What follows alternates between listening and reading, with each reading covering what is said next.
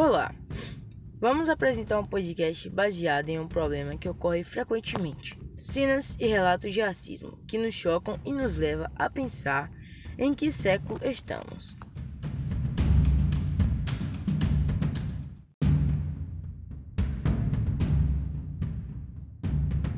Racismo no século XXI. Há fatos ainda inéditos no século das inovações. A retórica é que o noticiário divulgou um homem negro retirado à força, literalmente arrastado pelos cabelos por policiais brancos, quando tentava explicar sua condição de paraplegia que impedia de fazê-lo de sair do carro. Inacreditável.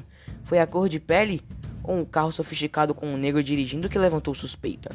Ou os policiais eram surdos e não ouviram inúmeras vezes o que o homem dissesse que sou negro, sou trabalhador, estou em um carro adaptado com o auxílio BPC uso a cota de negros, de pessoas com deficiência, sou um cidadão protegido pelos direitos humanos. Mas o que importa? O mundo é bagunçado mesmo. E quem liga? Esquecer que os direitos são na grande maioria para ricos e brancos. Muitos se revoltam, manifestam, recorrem, brigam, buscam por soluções, né, Martin Luther King e Mandela? Mas servem de alguma coisa? Talvez. Já estamos no século XXI e a história se repete. Ops, os libertaram, tiraram as algemas e a senzala. Viva a liberdade!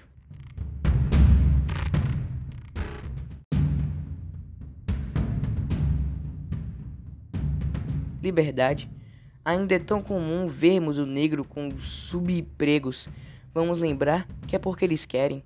Século XXI, agora tem cota de negro nas faculdades. Não estudam porque querem. Pena que não é fácil assim mas servimos para limpar a rua, limpar o shopping, lavar o seu carro. E não esqueça de dar graças, visto que era um tronco e as lavouras.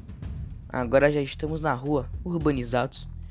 Enquanto o racismo, olhar a etnia, fechar os olhos para os engravatados de alma turva que maculam o país, roubam, extorquem, humilham, degradam e se mantêm invictos, continuaremos nesse ciclo de horror a prefeita da cidade onde ocorreu a violência, com o cidadão negro, descreveu que as imagens que viu eram muito preocupantes. Foi aberta uma investigação para tratar do caso. Mas será que o cidadão que passou por essa barbárie vai esquecer facilmente tudo que passou? Que possamos dizer que o racismo é coisa do passado? Esse é um sonho que esperamos que se torne uma realidade já.